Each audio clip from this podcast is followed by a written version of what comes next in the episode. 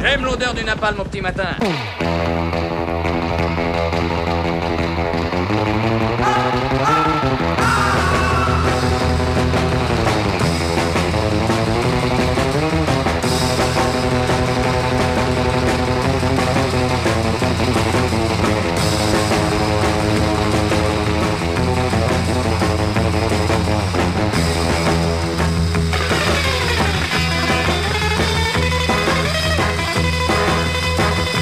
Il n'a pas fallu très longtemps euh, après qu'Emmanuel Macron ait rendu public euh, sa photo officielle hier pour que les commentateurs de tout poil se mettent à glousser, gloser, décrypter et analyser le portrait présidentiel.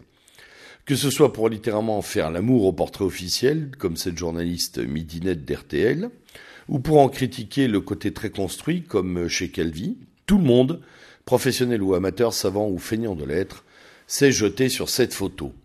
Les réseaux dits sociaux, Facebook en tech, ne sont d'ailleurs pas en reste et permettent de plus de connecter l'analyse photographique à toutes sortes de théories plus ou moins farfelues.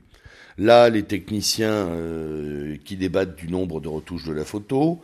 Ici, les communicants qui euh, euh, dissèquent le storytelling caché dans l'image. Là encore, les complotistes, les ésotéristes, les kabbalistes de diverses obédiences qui tente de trouver dans chaque élément du portrait livre, fenêtre euh, ouverte, drapeau au ciel, poignée de porte, trouver des messages cachés, des symboles satanistes ou illuminati.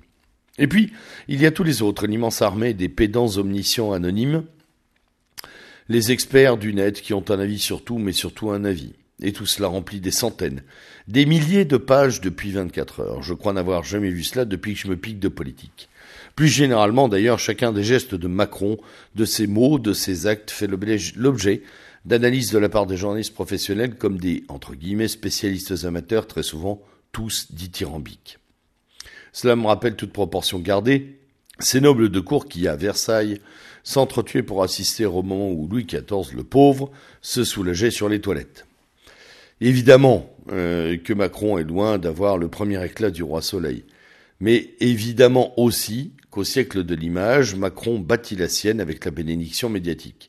On copie un peu d'Obama, on reprend un peu de De Gaulle et surtout, comme Louis XIV, on tente de capter l'attention, de rester au centre du jeu.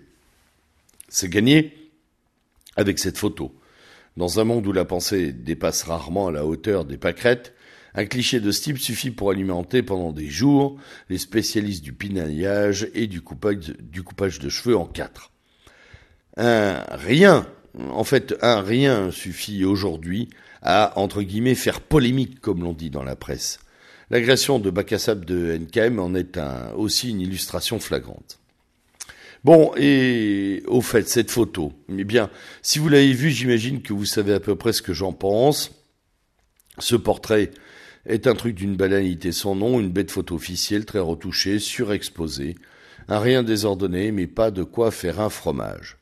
Et surtout, Surtout, ce portrait ne fait ressortir aucune incarnation de fonction.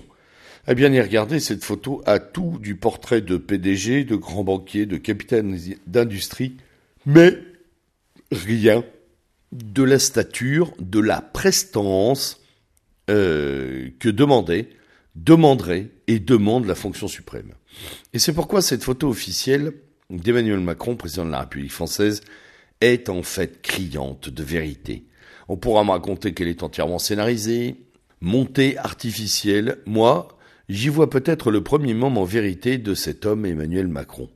Euh, car sur cette photo, il apparaît, il incarne sa nature, celle d'un oligarque hors sol, éthéré, au sourire carnassier, mais au visage si lisse, si parfait.